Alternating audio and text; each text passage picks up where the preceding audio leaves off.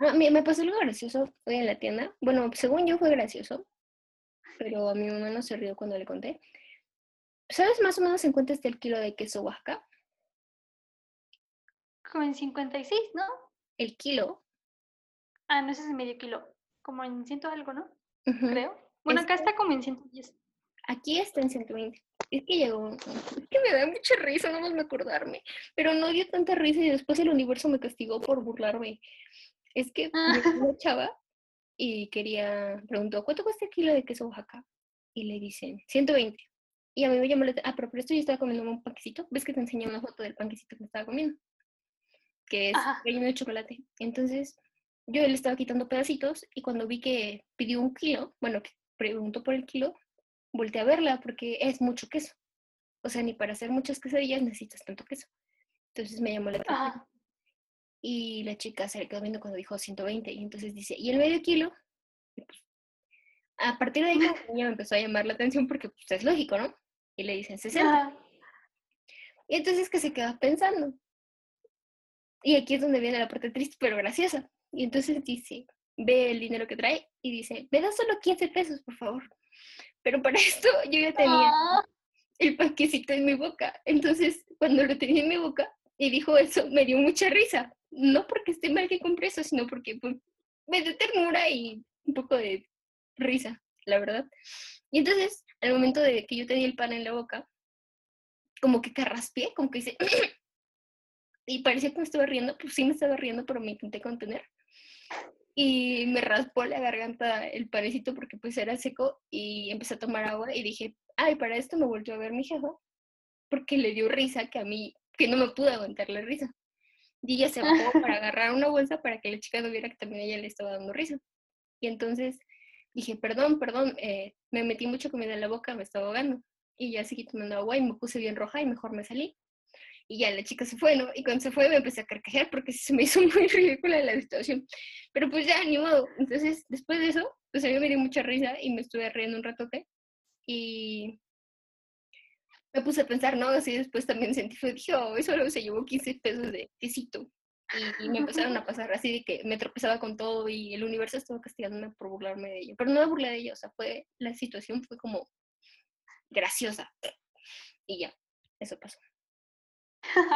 Yo iba a hacer ejercicio, pero no hice nada. O sea, es que el capitalismo me consumió y entonces me puse a trabajar todas las vacaciones para tener yo mi propio dinero. Entonces, básicamente lo que estuve haciendo fue estar dando clases, estar grabando podcast, hacer el curso de chimpancés que te dije que estaba haciendo. Porque yo me metí a ese curso y dije, ah, está bien, solo tengo que hacer cuestionarios y hacer lecturas y ver videos y eso, y pues, está bien, ¿no? El proyecto final era hacer un póster. Y esto así como, tengo que hacer un póster, y sí lo hice. Y de hecho me quedó chido.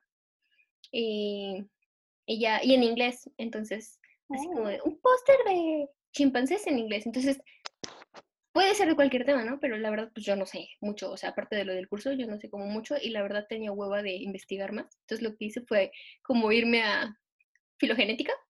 Entonces agarré un poquito de lo que tenía de sistemática de, pues, del semestre pasado y ya puse mi árbol ahí filogenética y dije, no, sí, sí, sí, los humanos y los chimpancés y los bonobos y los orangutanes, no sé qué, bla, bla, y cuándo divergieron y que los nodos y todo, o sea, expliqué eso en mi cartel y pone, ¿para qué está dirigido tu cartel? Y puse, para alumnos interesados en filogenética o en sistemática y estudiantes de biología. Y ya, así lo envié. Y pues me lo aceptaron y ya me dieron mi, mi certificado. No lo he checado, pero pues ya me lo dieron. Uh, ¿en dónde tomaste el curso? En Coursera tenemos Ah. cursos certificación gratis por ser de la UNAM hasta septiembre. ¡Ah! Ay, hubiera hecho eso. El mío, el, que yo hice es de la Universidad de, no me acuerdo, una de Estados Unidos, pero así una, de esas que salen en las películas. Y dije, ah, sí, esto, soy inteligente. Harvard. No, no es de la Ivy League, es de, ot- mm, de otra, pero también conocida. Porque había uno de Oxford de neurociencia y lo quería tomar, pero después me dio hueva porque te digo que me consumió el capitalismo y me puse a trabajar. Entonces estuve dándole clases, bueno, estoy dándole clases a dos chicos y aparte me voy a trabajar de mediodía a las 8 de la noche. Entonces llego a mi casa, pues bien cansada, ya no quiero hacer nada. y me pongo a ver dramas.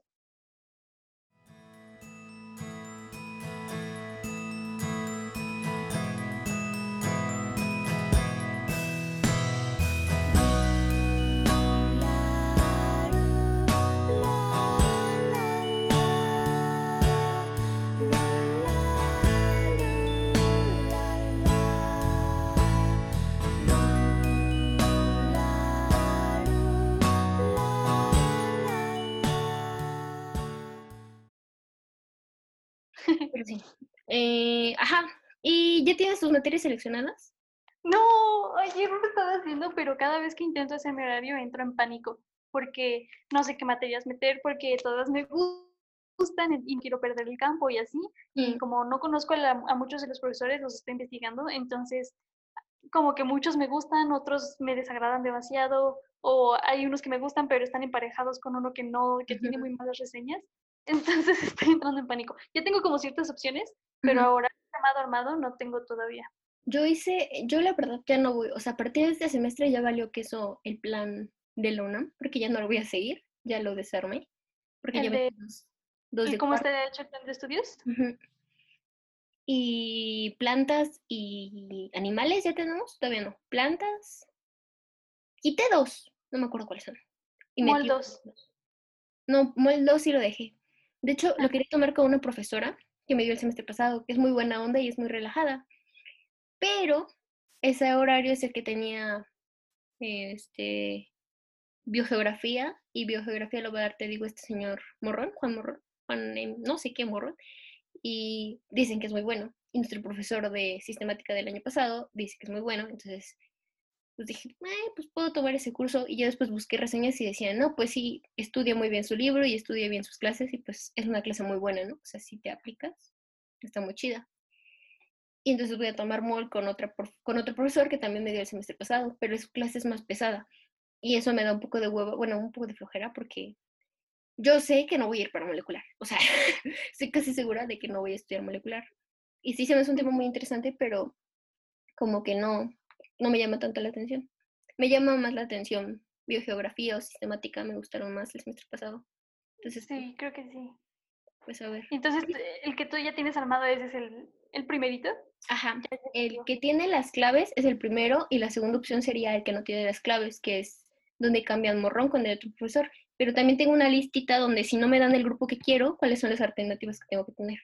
O sea, por ejemplo, si no me dan bioestadística, ya cambié bioestadística de días y ya cambia todo el horario. O sea, cambian ciertas cosas del horario y cosas que puedo mantener. Entonces ya está más o menos acomodado. Tengo esperanza en que quieran meter en la tarde porque les dio huevo a levantarse temprano. Uy, esperemos que sí, porque yo también solo quiero meter en la mañana, pero entro en pánico si no me los dan. Sí, yo también. Y, y yo quiero tener las tardes libres porque aparte de que quiero estudiar y aplicarme bien, voy a tener que hacer cosas aquí en la casa. Porque como mi mamá se regresa a trabajar y mis hermanos están en la escuela, pues vamos a tener que dividirnos las tareas de la casa. Pero yo me ahorro un buen de tiempo en traslado, porque los lunes tenía que entrar a las dos y media porque tenía que viajar o me quedaba allá. Entonces, pues ahorita no tengo que viajar ni hacer nada. Y pues prácticamente pues tengo todo el tiempo para estar aquí. Lo que yo te recomiendo que hagas es que pongas bioestadística como primer clase. No importa qué días, pero ponla como primer clase, porque bioestadística es de dos horas diarias, dia, dos horas diarias y entrarías a las ocho. Sí, es lo que estoy viendo también con... Ay, sabes, estoy en un dilema porque creo que, si no mal recuerdo, se traslapa con Ciencias de la Tierra, con el profesor que tú tomaste, y Mm, es a la misma hora, en los martes creo que era, se traslapa un día. la Tierra, sí es cierto. No, y Entonces sí, voy a ver esa, qué onda. esa clase está muy buena, debe. Sí, tómala con Joaquín, porque está muy Sí, por eso la quiero tomar con él. Ya, o sea, ya tengo como algunos en mente, pero como que estoy postergando esa actividad de hacer mi horario, pero yo sé que no debo hacerlo porque en el momento en que nos digan las fechas ya valió. Sí, tenemos que meterlo. Pero igual, pues es que yo no entiendo, porque el año pasado a mí no me dieron dos grupos que quería tener, entonces no sé cómo los dividan. Y conozco personas que no les dieron, o sea, les dieron un grupo o dos grupos de los que me han pedido. Entonces a mí eso me estresa mucho. Sí, ya sé, no sé cómo sea su sistema. no, yo tampoco. Tengo que a mí, o sea, yo, tú tienes mejor promedio que yo y a mí me dieron todas las materias, entonces no creo que sean por, por No, el... a mí no me dieron dos. Pero bueno, no me agüito. Igual quedó bien mi horario el semestre pasado. Y este semestre yo voy a meter igual seis, pero voy a meter una optativa. Creo que sí se puede. ¿Sí se puede? Sí, y ni siquiera es una optativa de biología. es una optativa de, ciencias de la Tierra y de física. Es una optativa de divulgación. ¡Ah! ¿Y si te van a dejar, o sea, si te la van a validar? Este, pues lo promocionaron en un grupo de la facultad y me dijo la chica, porque la promocionó, los promocionaron los profesores, son dos, me dijeron que han tenido alumnos de todas las carreras y no han tenido problemas. O sea, que tienen oh. alumnos en general de ciencias estudiando esa optativa y no tienen problema. Lo que me da más miedo es que es como para, o sea, para semestres superiores y no sé si no me voy a perder tanto, pero a veces están bien perdidos, igual de perdidos, aunque sean grandes. Entonces, no me agüito. Y como voy a estar aquí, pues tengo más oportunidad de que estudio, como mi papá se dedica, mi papá, o sea, estudió física y shalala, pero le gusta la divulgación, entonces él hace artículos muy seguido. La verdad no me meto mucho ni le pregunto mucho, pero sé que ha estudiado y tiene trabajos de divulgación, entonces pues si tengo dudas le puedo preguntar. Le digo, oye, ¿cómo se hace esto? Y... Órale, pues está súper bien. Qué bueno que lo vas a hacer. A ver si me la dan también. Yo digo que sí. Ojalá y sí. Y si no, ¿sabes qué es lo que puedes hacer? Me pasaron un tip, jiji, que eh, todos los profesores que tienen cuenta en Zoom y son de la UNAM, hay una página que luego te la paso, eh, donde aparecen todas sus claves y todas sus reuniones. Entonces, aunque no te la den, puedes conseguir su, o sea, si sabes cuál es el profesor, puedes conseguir su sesión de Zoom y colarte a las clases, a ver si no te corren. Viento, sí. De hecho, esto está, o sea, el podcast se graba con mi cuenta de ciencias. ¿Eso significa que los demás podrían verlas? Ajá, los demás podrían ver tu ID y si tú no tienes configurado de que no hay sala de espera y todo eso, este, se pueden meter. No, sí tengo sala de espera, pero es el mismo link y la misma contraseña para todas las sesiones, porque me da huevo a crear una nueva cada vez. Entonces. Sí, pues ese es el ID que les, que les aparece a los demás. Entonces digo que están registrados en esa página, y entonces si no te logras meter, bueno, si no te la dan, de todos modos te podrías colar a ver si te Bien. Pues a ver qué tal. Igual tú, en cuanto tengas tu horario, me lo pasas y pues a ver si nos tocan. Igual, pues no nos va a afectar mucho, porque de todas maneras ni nos vamos a ver. bueno, pero hacer tareas juntas sería más fácil así. Sí, sí es más fácil. Tener a gente así en tu grupito siempre es más fácil. De hecho, yo le dije a Vianney y a Clau, y justo tienen materias que coinciden con las que yo quiero. O sea, tenemos materias juntas, que solitas acomodamos juntas. Mm. O sea, dije que creo que bioestadística la vamos a tener juntas y creo que molecular con Vianney, no estoy segura. Pero, o sea, solito así quedó en los horarios y dije, ah, vientos, porque en sistemática el semestre pasado estuvo muy chido porque estábamos las tres juntas. sí, pues estuvo muy intenso, sobre todo ustedes. Pues sí, de hecho, el último día que fuimos a clases, salimos de un examen de sistemática y nos quedamos en medio de la luna platicando y comiendo, porque pues terminamos temprano y ya nos fuimos. Y ya me acuerdo que ese examen me fue bien mal. Ah. pero saliste bien este semestre, ¿no? Sí, pero bueno, ahora sí, entrando bien a los temas. Hola a todos, este es el capítulo 15 de Desconocidos y tenemos una no nueva invitada que hemos tenido otras veces, muy especial. Preséntate, por favor, invitada no nueva. Hola, nuevamente estoy de colada aquí con Miri. Soy Luisa. Y vamos a platicar de muchas cosas, o bueno, ya hemos empezado a platicar de algunas. Este, vamos, estamos por iniciar un nuevo semestre y hemos tenido distintas actividades de verano tanto ella como yo. Yo una de esas actividades, y es con lo que quiero iniciar este capítulo, porque soy muy quejosa, es con que me puse a trabajar y, em, o sea, estoy trabajando en las tardes en una tienda de abarrotes, que son para la gente de otros países que puede escuchar esto, son tiendas donde venden cosas de primera necesidad, como de canasta básica, etc. Y la gente es horrible, o sea, yo había trabajado desde hace varios años en distintos trabajos y todos son con el público, pero ahorita con la de la pandemia he visto un montón de cosas, o sea, hasta hice una lista de las cosas y voy a irla aclarando por puntos de las cosas ridículas o que me llaman la atención de las personas. Y lo empecé a hacer desde que te dije que íbamos a grabar y de que esto se iba a tratar de, de las quejas, o sea, de mis quejas que tengo, que no son como tal quejas, son como observaciones de cosas que me parecen molestas. Eh, primero, bueno, no molestas, pero me llama la atención. La primera cosa que tengo anotada no tiene ningún orden específico, solo son así. O sea, entramos de lleno al tema de Miriam quejándose. La primera es que hay gente que se responde sola. Por ejemplo, ay, perdón, sonó esta cosa. Ay, eso es muy de citadinos, jiji. Sí, me han dicho mucho que es que los chilangos lo hacen mucho y que los demás estados se quedan como de, ah, ¿por qué haces eso? Es que, bueno, no sé exactamente cuál es el ejemplo que tú tienes, pero por ejemplo aquí llegan y preguntan, ¿tiene cocas de 600? No, ¿verdad? Y yo, ¿para qué preguntas? O sea, te está respondiendo solo. igual están así, o sea, están exhibidos y están los refries y son transparentes, pero igual se responden solos. Entonces, no sé, porque se responden y aún así esperan una respuesta, ¿no? Es lógico, pero entonces, ¿por qué te responde solo? Como que es una costumbre o algo que tienen ahí y a mí me llama la atención. Entonces, una de las primeras cosas que observé, esa es como minúscula, no es tan importante, pero después como que van aumentando su grado de, de causar estrés en mi pequeño cerebro. Luego, ay, esta es la que más me molesta, entre comillas, que es que la gente necesita un guion. Entonces, esto ya se lo dijo una amiga y me dijo que ella hace eso, que la perdone y la perdono porque ella no va a comprar a la tienda en la que yo trabajo. Porque si fuera a comprar a la tienda en la que yo trabajo, me molestaría un poco. Entonces, lo que me refiero es que llega una persona, ¿no? Bueno, tengo un ejemplo claro porque me pasó y fue muy desesperante. Una vez que ya íbamos a cerrar, llega una chica y dice, ¿vende chocolates? Entonces, mm, la respuesta lógica es que sí, ¿no? A lo mejor no y te podemos decir no y ya, se acaba. Pero lo que sigue es sí. Y entonces, yo como vendedor pienso, no sé qué chocolate quiere, ¿no? Tengo chocolate abuelita, tengo chocomil, tengo chocolate Morelia, tengo Larín, tengo Milky Way, tengo Carlos V, etcétera, etcétera. O sea, no dijo si en barra, en polvo, lo que sea. Y entonces, tú le respondes que sí. Y te dice, eh, ¿tiene Larín? Y tú dices, sí. Pero para esto eh, están exhibidos, o sea, ahí los puedes ver y de todas maneras continúa, ¿no? Y, ¿Tiene de color verde? Sí. ¿Cuánto cuestan? 15. ¿No tiene más pequeños? No. Me da uno y ya lo sacas y te lo da.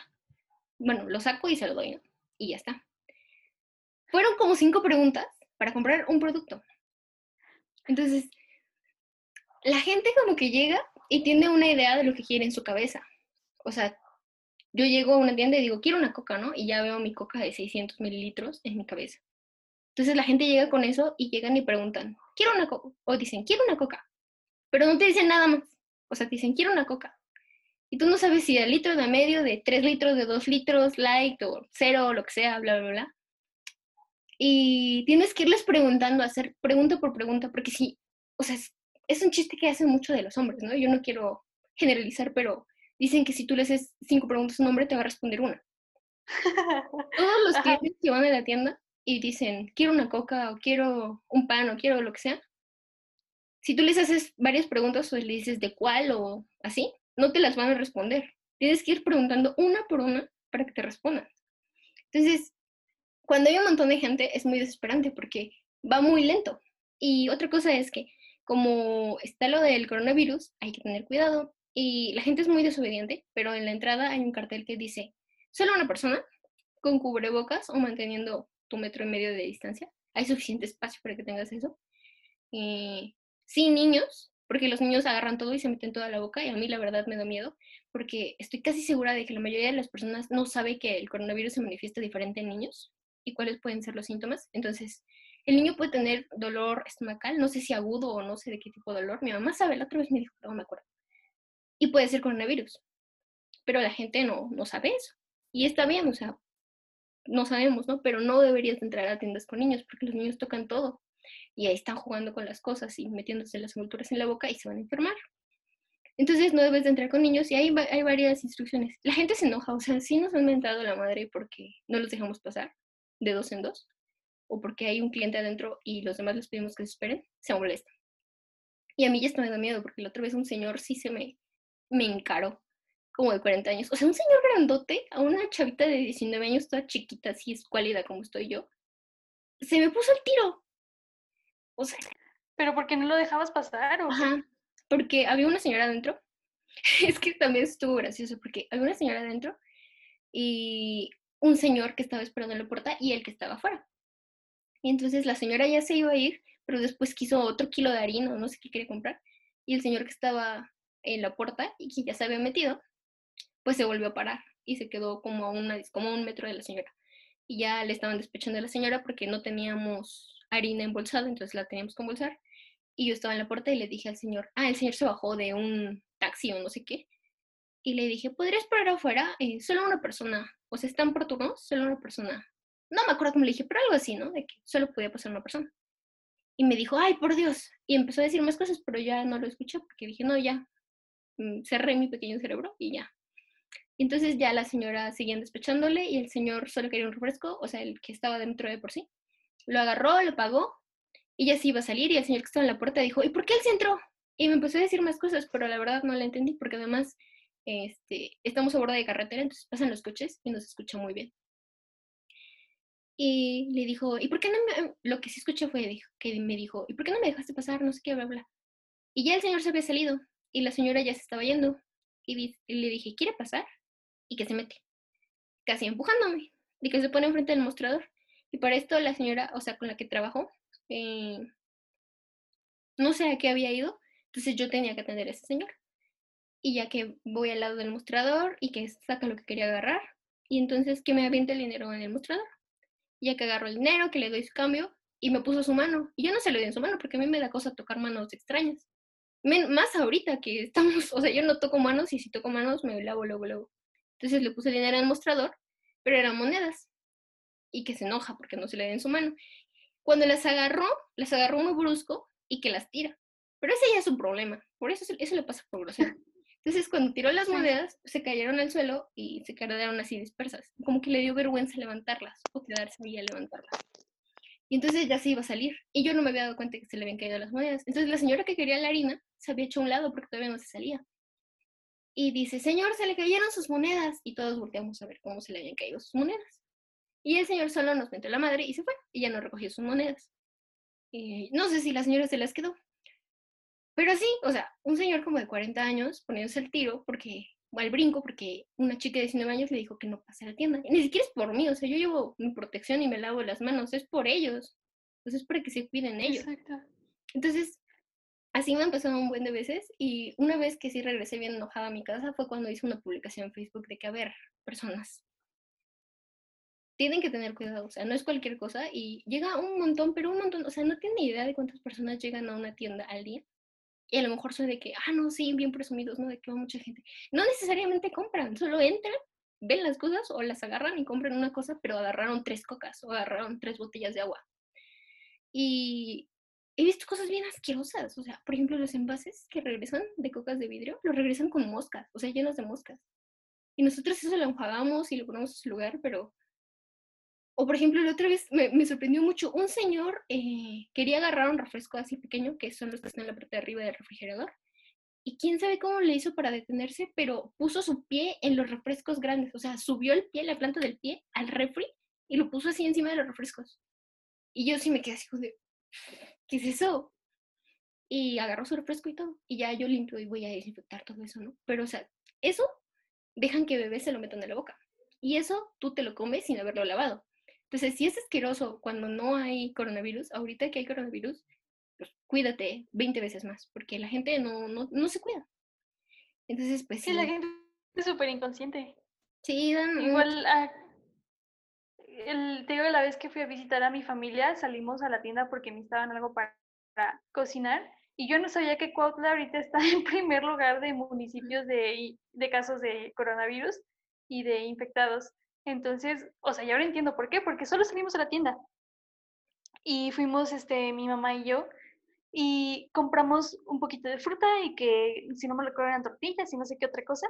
Y toda la gente así, sin cubrebocas, este, comiendo cosas de la calle, porque ya estaban todos los puestos ambulantes ahí, eh, la gente así normal, platicando, sentada, eh, digo, comiéndose sus quesadillas y todo, entrando a las tiendas Coppel y todo ese tipo de tiendas estaban atascadísimas de gente y también tiendas como de electrónicos y ropa y así, igual estaba atascado de gente y es como de qué onda gente no deberían de estar ni afuera comprando porque para empezar este el coronavirus y segundo la economía ahorita no está como súper estable como para que andes gastando tu dinero en cosas de Coppel. Sí, sí, Entonces, no. sí es muy inconsciente la gente. Cuernavaca, Cuautla y Tlayacapan tienen un montón de contagios. De hecho, aquí en el municipio lo que pasó fue que se contagiaron muchas personas del ayuntamiento. o sea, del propio ayuntamiento, y pues fue como la ironía, ¿no? Y abrieron el mercado hace como un mes y los sábados, o sea, yo iba a comprar de por sí los sábados, cada fin de semana, pues se compré lo de toda la semana, ¿no? Por evitar salir al máximo. Entonces yo fui una vez como a las 8 o 9 de la mañana y estaba así atascadísimo de gente, pero así bien horrible. Y a mí la verdad sí me causa como que ansiedad. Mira tanta gente. O sea, por sí no me gusta estar alrededor de mucha gente. Pero luego todas esas personas y sin cubrebocas y jugando y los niñitos agarrando todo. A mí me da mucha pena los niñitos porque siento, o sea, si siendo adulto se ha de sentir bien, bien estaría enfermo de eso y no poder respirar. Siendo un bebé que no puede como manifestar cómo se siente o decir dónde le duele y que no entiende, siento que debe ser como mil veces peor. Y son pocas las personas realmente que le ponen cuidado a sus hijos de que, o sea, que les explican qué es lo que está pasando. Porque si los niños empiezan a hacer un berrinche, los papás ceden.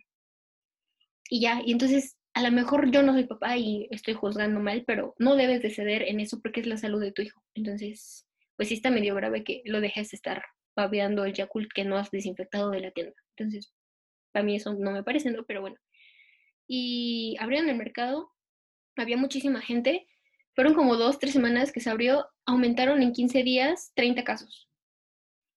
Aquí no hay hospital, o sea, el hospital más cercano va a ser en hora y cuarto, hora y media, o sea, es en Cuautla. Y todos los municipios de arriba, de Tlalnepantla, Totolapan, etcétera, etcétera, eh, pues todos tienen que bajar a Cuernavaca o a Cuautla. Entonces eso se va a saturar. Y aquí pues hubo muchas personas que se enfermaron y fallecieron. Y luego aquí, porque además Mm, nuestra tierra de eterna primavera, aparte de coronavirus, hay dengue. Uy, sí. Pero bien feo, o sea, en mi, en mi familia se enfermaron uno, dos, tres, cuatro, cuatro personas. O sea, en la familia de mi papá se enfermaron cuatro personas. Y mis papás estaban así como de, pónganse repelente, eh, gel antibacterial, o sea, siempre estábamos y estamos todos cubiertos porque pues eh, les dio a todos dengue hemorrágico. Entonces, pues estaba feo y, y sí. Entonces ya no sabía la gente si se estaban muriendo por dengue o por coronavirus, por las dos cosas. Entonces, pues está grave. Y ya empezaron a fumigar y más cosas, ¿no? Pero sí, está, está fuerte la cosa. Pero pues la gente no se cuida muchas veces, entonces eso afecta. Y a veces cuando pregunta a la gente, los turistas de fuera, que si aumentaron los casos, pues yo les digo la verdad que sí que se aumentaron porque mucha gente no se cuida, tanto de aquí como de afuera, o sea, en general la gente no se cuidó y pues eso pasó. Y a veces aunque te cuides, de todas maneras, pues te vas a enfermar porque no sabes con quién estás en contacto. Pero pues bueno, bueno, el segundo punto era que, ah, hay gente, ajá, esto es, la gente que se estaciona enfrente y se ve. Eso es como muy general. El, llega la gente eh, en su coche, se estaciona enfrente de la tienda y se van. ¿Y quién sabe qué sientan? O sea, no estoy segura de si se puede multar o se puede sancionar algo así, porque la calle no es digamos, de la tienda, pero se estacionan y ya después pues, ahí dejan su coche y quién sabe qué sientan. Cuando no se pueden estacionar ahí, o sea, no hay como un señalamiento que diga que no, pero tampoco hay uno que diga que sí. Entonces, no, no estoy muy segura. Ah, lo siguiente es ayer o antier llegó una señora que no sabía usar un encendedor, o sea, que quería a fuerzas que se lo prendieran nosotros porque ella no podía. O sea, como que nos insistía mucho en que es que no sirve su encendedor, pero sí sirve, o sea, sí tiene todo, pero no sirve. Entonces ya fueron y le prendieron su cigarro con encendedor. Pero, o sea, eso no lo entiendo, porque si no sabe usar encendedor, pide una caja de cerillos. O sea, también vendemos cerillos. Cuestan dos. El encendedor cuesta ocho. Pide una caja de cerillos y prende tu cigarro. Y ya, eso me dio risa. Eh, el siguiente, que esto a lo mejor va a ser medio polémico, pero no tienes idea de la gente, de la cantidad de personas que compran alcohol. O sea, desde las 12 de la mañana, 12 y medio de día, ya están buscando cerveza todos los días de la semana. Al menos una persona va a comprar cerveza o, cigarros. Que cigarros es como muy, mucho más común, pero cervezas y se enojan si no tienes. O se enoja, por todo se enoja la gente últimamente cuando, bueno, cuando van a la tienda. Estamos muy irritables, pero te, digo que seguimos nos mienten la madre porque no queremos que pase más una persona o porque no tenemos cerveza o porque creen que no les queremos vender. Pero no tenemos, o sea, no hay cerveza, no se vende cerveza en esa tienda. ah, ok. Ustedes no venden. No, no vendemos cerveza. Ah. Entonces dicen, ¿tiene caguamas? Porque eso es lo que buscan, caguamas. O sea, llegan preguntando por qué. ¿Tiene caguamas? No vendemos cerveza. Y empieza, ¿y por qué no venden? No sé qué, bla, bla, y se enojan y ya. Pero pues no, no vendemos alcohol. Porque además es mucho problema. Luego te van a tocar a las, o bueno, a mis vecinos que tienen tiendas, luego les iban a tocar en la madrugada que querían cerveza. Y pues no. Entonces, ese es como que un problema, ¿no? Que mucha gente toma alcohol y que me llama mucho la atención es que, ya lo había visto, que tenemos como súper normalizado el ser una población de jóvenes alcohólicos. O sea, es como del día a día, o al menos aquí. De hecho, no sé si se puede hacer como que un estudio o algo de cuáles son las repercusiones, ¿no? O si estamos muy aguitados y por eso tomamos mucho alcohol, o, o hay algo que nos haga, o simplemente es cultura de que es muy normal, así como comprar refresco, también tomar alcohol desde el mediodía. O sea, sí se me hace un poco extremo que desde el mediodía en lunes quieras tomar cerveza, pero pues no sé, no, yo no la he probado. no, no sé. no sé, ahí sí no. O sea, sí sé que la gente compra alcohol muy seguido, pero a las 12 sí es súper temprano. Sí, no. Y de hecho cerramos a las 8, o sea, no es como tan tarde, pero generalmente van a comprar antes de las 3 cerveza. Entonces sí es como de un poco extraño. Y el último punto, que es, o sea, ya como que desahogué un poco de mi enojo y estrés de los últimos dos meses que estuve trabajando en la tienda, es que, bueno, eso no me da enojo, me da como que risa y me desespera un poco, es que la gente abre un refri transparente para ver lo que hay dentro. Ay, sí, ya sé. Es que eso no tiene ningún sentido. no, me, ¿sabes dónde me choca que hagan eso? O sea, las tienditas, pues, ya ni modo, ¿no? Pero en lo que me desespera un montón es en los supermercados, que abren todos los refres y para el colmo ni siquiera los vuelven a cerrar bien. Y aparte los abren y se quedan como pensando de, ¿por qué venía? Y se quedan como 10 minutos con el bendito refri afuera y ¡ay! Ahí sí te entiendo. y eso que yo no he atendido bien. Eso es un poco a lo que me refería con el guion. O sea, si tú no les preguntas qué quiere, de qué tamaño lo quiere, de qué sabor lo quiere y cuánto quiere pagar por ello, la gente no sabe lo que quiere. O sea, llegan muchos sin saber exactamente qué es lo que quieren. Saben algo, pero no están seguros de todos los demás detalles. Entonces, abren un refri y dicen, ¿tiene coca? Y es el refri de la coca, ¿no? Claramente hay cocas. ¿De qué tamaño la quiere? Y ya dice, de dos litros. ¿Fría o el tiempo? No, pues fría, ¿no? O lo que sea, porque pues abrieron el refri y ya es cuando puedes agarrar las cosas. Pero si no les vas diciendo las indicaciones, como que la gente no, no las trae en la mente. Y pues me llama un poco la atención porque yo soy muy obsesiva. Entonces, por ejemplo, cuando voy al cine, y de hecho una vez me, una persona me criticó esto, que pues vas al cine a relajarte, ¿no? No a ser una obsesiva como yo. No dijo eso, pero yo eso entendí. Eh, cuando yo voy al cine, antes de entrar o antes de llegar a dulcería, yo ya pensé qué es lo que quiero, de qué tamaño lo quiero. Y si no hay de eso, ¿qué otra cosa quiero? Entonces yo llego y ya sé que quiero unas palomitas medianas de mantequilla y un Sprite mediano, bla, y ya. Y un Carlos Quinto, lo que sea. Y pido eso. Pero hay gente que llega, o sea, es la puerta fila súper gigantísima, y llegan a la caja y no saben lo que quieren. Y tuvieron todo el tiempo que estuvieron en la fila y no pensaron qué es lo que querían. Entonces yo no entiendo eso, porque yo no sé en qué emplean ese tiempo en el que estuvieron, o sea, pensando en otras cosas, supongo, pero no tiene sentido para mí porque yo ya pensé en ese tiempo qué es lo que quería. Entonces llegan a la caja y no saben lo que quieren. Y llegan y ven las cosas de arriba y se ponen a pensar en ese momento. Entonces todo se atrasa porque pues, no lo has pensado. Pero pues entiendo, ¿no? O sea, la gente se va a relajar, no vas a pensar un montón de cosas, pero pues yo soy muy obsesiva y sí lo hago. Entonces es lo mismo. Abren el refri y cuando lo abren, que es un refri transparente, o sea, ni siquiera es negro, o sea, no, no es oscuro, es un refri transparente. Y lo abren para ver qué es lo que quieren. Claramente, sí se ven, las cosas sí se ven, te juro que sí se ven, o sea, no se empañan ni nada, se ve. Y hay otra cosa que también hacen últimamente, que eso es nuevo. abren porque tienen calor. No sé porque lo abro, pero es raro, o sea. Em, otra cosa que hacen es que, por ejemplo, ahorita, bueno, hay otra cosa que hacen es que, por ejemplo, para que no se pusiera la gente tan pegados al mostrador porque les gusta recargarse en el mostrador, por algún motivo también, es que pusimos un plástico eh, que cubre el mostrador, pero deja un pequeño huequito para el dinero, para poner envases o lo que sea. Entonces la gente, el plástico es transparente, o sea, es con el que forras libros. Transparente no es con, con azul ni nada, transparente, transparente, y siempre está limpio. Y la gente, cuando quiere algo, para que, no, la verdad no sé para qué, se inclinan, o sea, se ponen de lado, así en el huequito en el que no hay plástico, para hablarte, o sea, se bajan Haz de cuenta que esto es el plástico, ¿no? La ventanita aquí que tienes de Zoom es el plástico. entonces se baja así para poderte ver debajo del plástico y poderte hablar así. Eh, no entiendo. O sea, no entiendo, porque dices como, ¿tiene aguas? Así debajo del plástico. Entonces, no sé, no sé, no sé. Y pues así seguido pasan cosas, ¿no? No le encuentro lógica.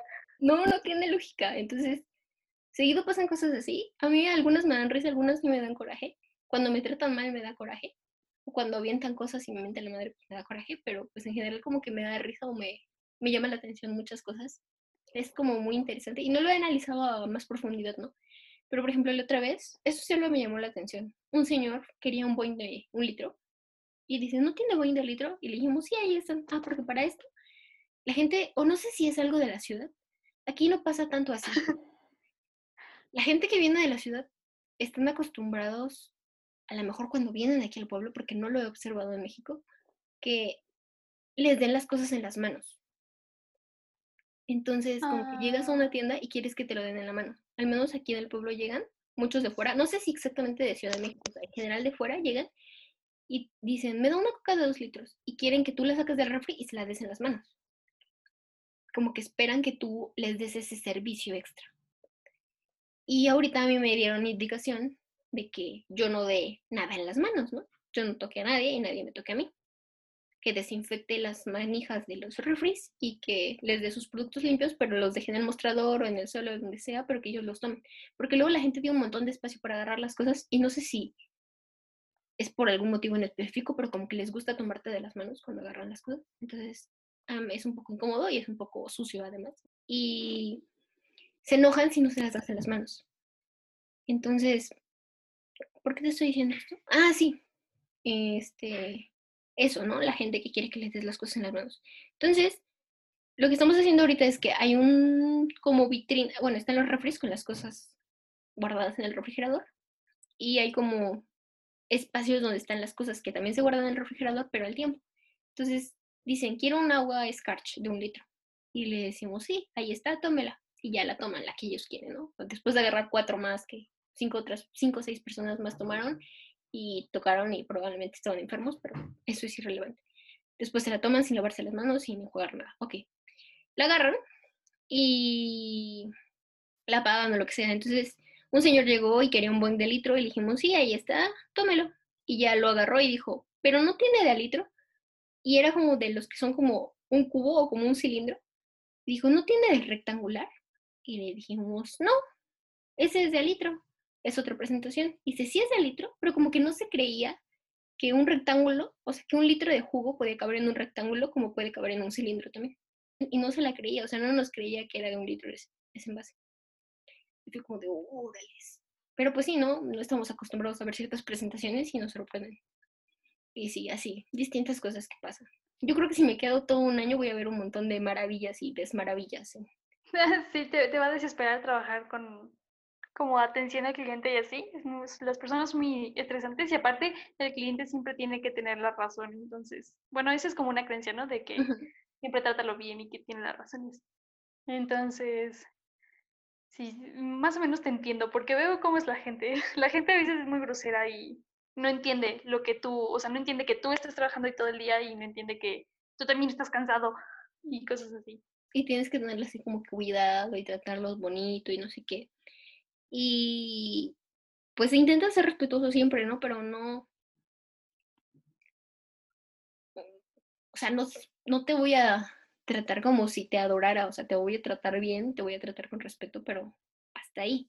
A lo mejor eso es algo que cambió en mí en los últimos meses, he tenido varios cambios desde hace unos meses porque mi vida ha estado en constantes sube y bajas, pero como que ahorita no siento de que voy a tratar a todos con un montón de amor, sino simplemente ser respetuosa y ser eh, educada con las personas. Y, y sí, como que a muchas personas no les parece que no seas, que no te desvivas por ellos en, en, ese, en los trabajos, ¿no? Y pues sí, iba a decir algo, pero ya se me olvidó.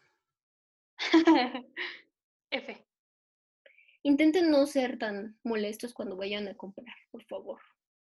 Sí, que sean más simpáticos, ¿no? Y quédense en su casa, porque quieren venir? Yo no voy. ¿No sabes también qué ha pasado? ¿Qué? Mucha gente se está mudando aquí. O sea, gente de fuera está buscando escuela aquí para sus hijos. O sea, se vinieron a vivir de distintas ciudades, supongo que muy grandes, aquí a vivir, a rentar. Y van a estar. Y pues está bien, o sea, nadie les dice que no vengan, ¿no? Nada más que pues tengan cuidado y no quieran estar yendo cada fin de semana porque pues no se arriesgan a todos. Sí, exacto. Pues como lo que está pasando, ¿no? Que como ya volvieron a abrir las playas, no sé si este, has visto que o las dejan súper cochinas, no sé cuántas toneladas sacaron este fin de semana de Mazatlán. O sea, no son vacaciones. La gente es asquerosa, o sea, ya lo había dicho y lo había dicho como en sentido de su comportamiento, y lo recalco, son asquerosos, o sea, tiran basura como si nada, sienten que como que tenemos, como es, como es un pueblo turístico y nosotros somos quienes eh, dependemos de su economía, de su dinero, como que sienten que tenemos la obligación de levantar su basura, entonces ellos pasan enfrente y dejan todo tirado, o sea, ni siquiera te dicen, dejan las cosas tiradas o las tiran del coche. Entonces son asquerosos, horriblemente asquerosos. Y también la gente de aquí, pero la gente de aquí al menos como que entre vecinos nos podemos mentar nomás y decirnos, levanta tu basura, no seas puerco. Ya no. Pero vienen gente de que no es de aquí y que no sabe lo que es vivir alrededor de toda la basura y la tiran como si nada y ya ahí están. Y a mí sí me da mucho asco y me da mucho coraje eso. Luego hacía muchos corajes en el trabajo, pero ya como que estoy intentando estar en modo zen. ¿Te ha funcionado? No. Pero, me he puesto a tejer, entonces cuando me pongo a tejer como que ya estoy. De hecho, ahorita estoy haciendo un chaleco. a ver cómo va.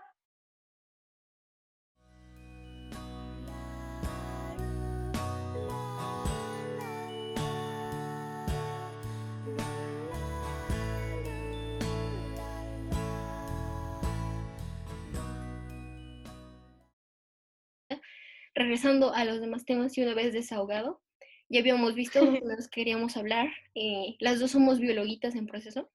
Entonces. Así es. Yo ayer o anterior estaba platicando con una tía que es enfermera y que también es partera. Y estamos hablando sobre eh, el aparato reproductor femenino, bla, bla, bla, y sobre el, periodo y cómo puede ser muy doloroso y qué es lo que pasa, ¿no? O sea, cuando se desprenden las partes del endometrio, y sale el sangrado, ¿no? Y, ah, porque esto, esto inició porque estaba yo en la tienda y les conté que había movido una caja con mis pies. Y me dijeron, no muevas cosas con tus pies. Y les dije que por qué. me dijeron que porque se puede lastimar mi útero.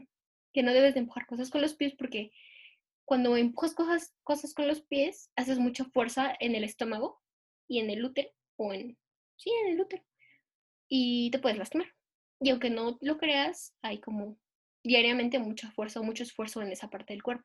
Entonces, al mover cosas con los pies, pues puedes provocar una herida y puedes provocar problemas posteriores, ¿no? Y pues, no lo sabía. Yo tampoco. Entonces, ya cuando estamos platicando de eso, pues seguimos hablando de eso y de cómo pueden ser, cómo a veces hay periodos muy dolorosos o cómo no son tan dolorosos o cómo yo no me había dado cuenta de que si tomo ibuprofeno, pero no del similares, sino uno de patente, o sea, de que no está tan diluido, no sé cuál es la palabra correcta, pero que tiene más. Que no es genérico. Ajá, cuando no es genérico, sí me hace efecto. Supongo que es porque es mayor cantidad de, de ingrediente activo, no me acuerdo cómo se llama esa cosa. Y agente activo, no sé, pero el caso es que en esos casos a mí ya no me duele. O sea, con un ibuprofeno de 250 no me duele. Y estábamos platicando de todo eso y yo decía que, me acordé cuando estaba platicando contigo una vez, cuando fuimos a comer ramen, que decías que no veíamos cuál es la ventaja evolutiva de la reproducción en humanos. Y lo, todo lo del parto y todo lo del periodo, ¿te acuerdas? Sí. Que, no había, o sea, que no sabíamos. Y la verdad es que hablamos desde nuestra ignorancia, porque al menos yo no he investigado nunca nada de eso. Pero realmente no parece tener como mucho sentido. Porque después de que hice el curso de chimpancés, le hice hace un tiempo, así que no me regañes si no me acuerdo, no me regañen las personas, no me acuerdo muy bien. Pero los chimpancés son la especie más cercana a los humanos o sea, divergimos hace unos millones de años, no tantos, y son como nuestros familiares más cercanos. El antecesor de los chimpancés y de los humanos pudo haber sido muy parecido a un chimpancé. Entonces, como que cuando se cuando divergieron esas dos especies, la especie anterior era muy parecida a cómo es un chimpancé actual. Entonces, en ese curso pues habla mucho de su comportamiento, de sus, de cómo forman grupos, de, de lo que se alimentan, de cómo se comercializan muchas veces o de que se usan para comerciales y cosas así, de cómo se está terminando con su hábitat, de que no debes de comer, bueno, no lo dicen, pero me acordé de eso, no debes de comer Nutella o cosas así porque usan aceite de palma y la producción de aceite de palma determina con el ecosistema de estos animales porque no pueden vivir en un lugar donde solo hay palmas, necesitan otro tipo de animales porque su dieta está principalmente basada en frutas. Y así un montón de cosas, ¿no? Pero hay un apartado específico para las hembras en chimpancés y hablan sobre cómo este, las hembras dejan a su grupo inicial y se van, inmigran a otros grupos, se cree que para evitar la endogamia, para no reproducirse con sus familiares y después tener problemas genéticos. Entonces, ellas mismas buscan al mejor candidato para reproducirse y que la descendencia esté sana. Y los machos se quedan en su grupo inicial.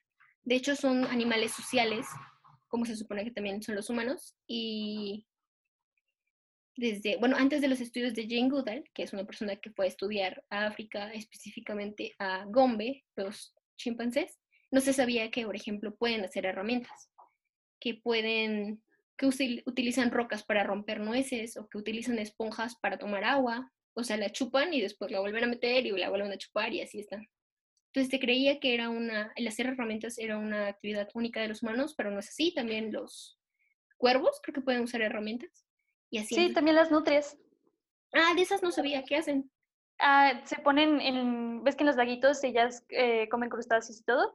Entonces se ponen pecho arriba, recargan la almeja en su pecho y con una piedrita le empiezan a pegar para poder abrirla. Oh, sí, Te voy a mandar un video porque son muy bonitas. Ok, bueno, pues entonces ese tipo de cosas, ¿no?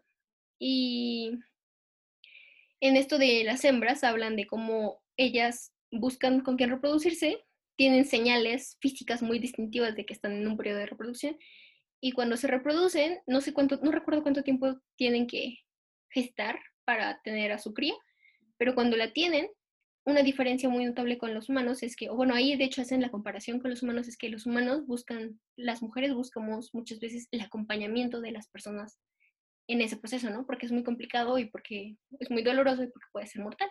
Desde siempre en muchas culturas se ha considerado que un parto es muy difícil y es como hasta una lucha entre vida y muerte. Y ellas no, ellas se aíslan. Las chimpancés se aíslan, se quedan solas y tienen a sus crías. Pero una diferencia muy grande que tienen con los humanos es que la cavidad por la que va a salir el chimpancé es mucho más grande que la cabeza del chimpancé. Entonces es más fácil que salga que lo que es de que un humano salga, porque pues un humano tiene su cabecita, ¿no? Pero hay como, ¿cuántos? Unos milímetros de diferencia entre lo que se puede abrir el cuerpo femenino entre la cabeza de un chimpancé y el espacio que tiene para salir. Entonces yo ahí no entiendo qué pasó. O sea, ¿cómo es posible que podemos seguir sobreviviendo? Cuando es muy riesgoso un parto en humanos. O sea, o sea, hicimos muchas herramientas extras, pero así como una especie, si no hubiéramos tenido o si no hubiéramos desarrollado todo lo que desarrollamos, se me hace más complicado que la reproducción de un chimpancé.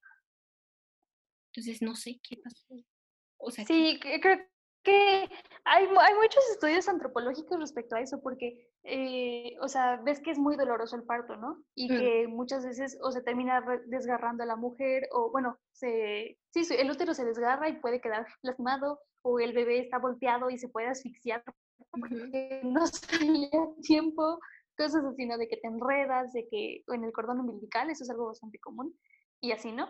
Entonces, este, yo me acuerdo que en prepa, en el último año, tenía clase de antropología y no sé, eh, dio un artículo el profesor, sinceramente ya no me acuerdo muy bien del artículo, pero eh, iba más o menos por esto de que, eh, que nuestra inteligencia, por decirlo de alguna forma, porque ves que se supone que somos sapiens, tiene desventajas ah, en nuestro cuerpo como tal, porque se han encontrado de, eso me acuerdo muchísimo, porque estaba la, o sea, estaba la imagen en el artículo, de que era un cuerpo de una eh, mujer, no me acuerdo cuál de los ancestros era, pero era un ancestro muy cercano, eh, que había muerto en parto y que resulta que una de sus, ah, bueno, o sea, que el punto es que en la escena había evidencias de que había personas quien había asistido el parto. O sea, la mujer no lo tuvo sola, sino que alguien la había asistido, pero que ella no sobrevivió. Entonces estaba muy loco eso, porque si, de no haber sido por de nuestra, ¿cómo decirlo? Nuestra habilidad de sociabilizar, bueno, es que somos, que tenemos que vivir en comunidad y que nos tenemos que apoyar, de no, por eso ya estaríamos extintos, porque es gracias como a ese apoyo que hemos eh, como... Uh, sí, que, que, ajá, exacto, que hemos eh, sobrevivido y que hemos como dan, que le hemos dado ventaja a nuestras desventajas, o sea, por vivir en sociedad. Entonces, sí, yo tampoco entiendo por qué es tan doloroso, al igual que los cólicos también, o sea, ¿por qué tienen que ser tan dolorosos? Yo no entiendo.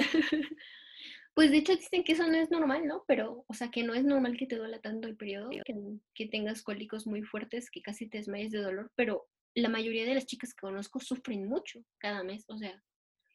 Y, sí, se supone que son índices de salud, o sea, que te puede indicar, por ejemplo, que unos, eh, que el hecho de que tengas cólicos muy dolorosos puede ser que tengas quistes o que tengas eh, Mm, algo, alguna parte de tu aparato reproductor mal formada o que incluso, por ejemplo, hay personas que incluso se les desacomoda como tal todo el, el aparato y que por eso les duele mucho porque...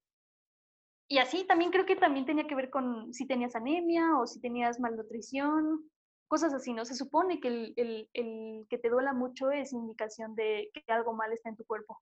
Y digo, todo esto surge de porque a mí se me hace un poco extraño cómo se dan los partos en los humanos, pero pues sí, no, hay un montón de cosas que no sabemos. Y recuerdo que esa vez que te digo que estaba platicando con mi tía, me dijo que a lo mejor es para que no nos reproduzcamos tanto, precisamente. O sea, ella lo vio así como de que le dio ese giro de, a lo mejor es tan peligroso porque no se deben de reproducir tan seguido. O sea, tiene que haber un poco número. No va con todo este proceso de intentar sobrevivir, porque precisamente hace que no pueda sobrevivir, ¿no? Es como, por ejemplo, velo así como los elefantes, que son dos años, ¿no? De gestación. Algo así. Que de que sea tan complicado, de que sea tan doloroso, tan difícil que se pueda llevar a, a fin, no me acuerdo, a término un embarazo, que no sea tan probable que las mujeres se embaracen. Y yo le dije que pues no sabía, ¿no? Que a lo mejor. Pero, por ejemplo, los chimpancés lo que hacen, que no tienen tantos, tan seguido crías, es que tienen una cría y dejan cuatro a cinco años para tener otra. Entonces tienen a su primer cría, la cuidan, la enseñan y después lo dejan y tienen otro a los cinco años. Entonces lo cuidan durante cinco años, se dedican a eso exclusivamente. Y pues a mí se me hizo bastante interesante. De hecho, yo no estaba como que tan interesada en la zoología. Sí me llama la atención, pero sé que es muy complicado y soy un poco floja. O sea, no como que tú desde siempre has estado como que en eso, ¿no? Y son sistemas muchísimo más, bueno, no quiero decir más complicados que otros, pero sí son más complicados y tienes que aprender muchas cosas más. Pero eso de los chimpancés. Sí, comportamiento y todo, ¿no? Sí, porque son, además son más grandes y a lo mejor que sean más grandes para muchos lo haría más fácil, digamos. Una vez que sales de algas y de procariontes, como que ya sientes, bueno, yo ya la verdad no quiero comparar a unos con otros, siento que todos son igual de complicados, pero sí como que este, esto de chimpancés se me decía que era muy, muy, muy, muy amplio o sea, una sola especie, eran muchísimas cosas. Entonces, sí me llamó la atención. A lo mejor en algún momento quiero estudiar un poco más de eso, pero sí era como que muy interesante. Y, pues sí, en esto de, en animales, digamos. Sí, y eso en animales. Pero bueno, pasando a hablar sobre plantas, las dos vimos ese video y yo quería hablar de eso porque me llamó mucho la atención y quiero que la gente sepa también. No sé si las demás personas aquí conocen a una youtuber que se llama Ter es española y es ingeniera, ¿no? Ingeniera no sé qué. No, es arquitecta. ¿Sí es arquitecta? Yo pensé que era ingeniera. No, es arquitecta porque te cuenta varias veces que odiaba la carrera porque la hizo, o sea, ella no veía como todo muy cuadrado, o sea, en la forma de pensar, y que creo que por eso no ejerce, no sé, está raro, pero es arquitecta. No sé en qué, no sé en qué video la conociste tú. Creo que yo, es que yo llegué a ella a través de su novio. El, su novio tiene un canal de música y se llama Jaime Altozano y me gusta mucho porque explica, o sea, yo no sé mucho de música ni de arte y él explica muy bien cómo están hechos eh, los álbumes de artistas súper famosos o, cómo, o por qué cierta canción es súper eh, famosa o muy llamativa y así, ¿no? Entonces se pone a analizar la música y resulta que es su pareja y yo por eso la conocí a ella, porque ha hecho varios videos en conjunto. Yo la conocí por, no me acuerdo quién, Villagrán. Es un señor español que hace críticas de arte. Así críticas. ¿Uno de barba? Sí, uno así un súper larga su barba. Una vez hizo un reto con Ter de hacer distintos dibujos y Ter hacía sus dibujos de una forma y él hacía sus dibujos con, un, con bien poquitas cosas súper apantallantes. Y ahí estaban los dos, pero a mí Ter me gustó porque tiene como una personalidad de siempre estar diciendo un montón de cosas y habla con un montón de groserías. Pero por algún motivo no me resulta como, no como agresivo, o sea, simplemente me da risa y me gusta cómo, cómo habla y cómo se expresa y cómo cuenta. Entonces vi su video de la Catedral de Notre Dame, vi su video sobre construcciones que no deberían de estar en pie, o sea, que son como que súper finitas y se mantienen en pie. ¿Y por qué se mantienen en pie? Su video sí, está súper interesante todo eso. Sí, a mí me gustó mucho. De hecho, eh, hay un video sobre las iglesias, sobre la evolución como de las distintas iglesias, o cómo es posible que existan las iglesias o las catedrales, no sé, que sean góticas, o sea, el estilo gótico, que es así como vitrales gigantes. ¿Cómo es que pudieron llegar a eso? Y es que el peso ya no, se, ya no está en los muros, porque si el peso está en los muros no puedes hacer ventanas porque pues te cae el muro.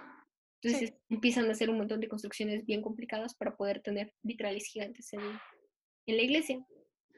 Y también vi el video de donde explica que el último álbum de Dua, de Dua Lipa está basado en la arquitectura contemporánea o no sé qué cosa.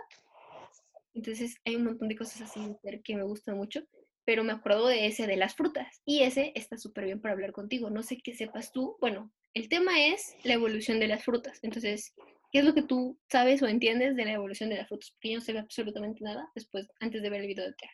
Pues antes de ver su video, yo lo único que sabía era que, o sea, las frutas no son o no nunca fueron como las conocemos ahora. Sinceramente nunca me puse a investigar cómo lucían realmente. No eran como las conocemos ahora, pero digo que nunca me puse a investigar. Y cuando llegué a leer, sinceramente no he leído el, origen de las especies completo porque Darwin da muchas vueltas, pero ah, en uno de los primeros capítulos hay una parte donde él menciona la selección artificial. Y eso lo leí cuando estaba, creo que como por tercero de secundaria o primero de prepa. Entonces ahí fue cuando, eh, y él pone un ejemplo con, con las plantas, la herbolaria, bueno, la y la botánica, y menciona un ejemplo de las frutas. Si no me recuerdo, mm, bueno, no, mejor no voy a decir nada porque no sé bien, pero el punto es que menciona un ejemplo, ¿no? Entonces ahí es cuando dije, ah, tiene mucho sentido que las frutas que están ahora, o bueno, las verduras y la comida y así, este, es porque nosotros la fuimos escogiendo de manera ya sea consciente o inconsciente, pero se fue como seleccionando y así. Entonces, eso era lo único que sabía. Y ya cuando vi el video de Ter, estuvo súper loco porque te muestra las imágenes de cómo era realmente la fruta primitiva y está súper loco cómo las fueron cambiando. Y así, eso era lo que sabía. Yo nunca lo había pensado, o sea, yo sabía, yo era consciente en el maíz, porque aquí se cultiva maíz y porque yo desde la secundaria he trabajado con cosas del campo y yo no sembré, pero sí me tocó cosechar maíz y es bien pesado, pero muy, muy pesado, pero después te los puedes comer, entonces es muy rico. Y seleccionas granos, o sea, es súper normal que a nosotras básicamente nos tocaba desgranar, desgranábamos y después vendíamos, pero seleccionábamos los granos más grandes y nos quedábamos con esos. Y después eso es lo que se sigue reproduciendo. O los que no están picados, o los que no están como mohositos, porque luego les sale como hongos, hongos o algo. Entonces hacemos esa selección, Y yo lo sabía en el, en el maíz, o sea, que después esos crecen y, y, pues se espera que sean grandes o más bonitos o tal. Y, y ya. Pero después vi el video de Ter y resulta que las demás frutas también pasa eso y es súper lógico, como dices tú, o sea, tiene todo el sentido del mundo, pero yo nunca lo había pensado, la verdad, o sea, hasta hace dos meses que vi ese video. Y si las personas, si otras personas no tienen idea de lo que estoy hablando, de lo que estamos hablando, como yo hace dos meses, es que básicamente, pues las frutas, eh, inicialmente, la mayoría o muchas de ellas eran más pequeñas o eran muy diferentes a como las conocemos. Por ejemplo, las berenjenas creo que eran, tenían, tenían picos, ¿no? O los pepinos tenían picos, o no sé qué, su cascarita. No, era... Sí, los pepinos. Y que el melón y el pepino están relacionados. Yo cuando me enteré de eso fue como de, ¿what? Porque están muy diferentes y son primos hermanos. los melones eran pequeños o las sandías tenían más de la cosa blanca que tienen ahorita chiquita, de lo que tienen ahora, y ese tipo de cosas. Y es porque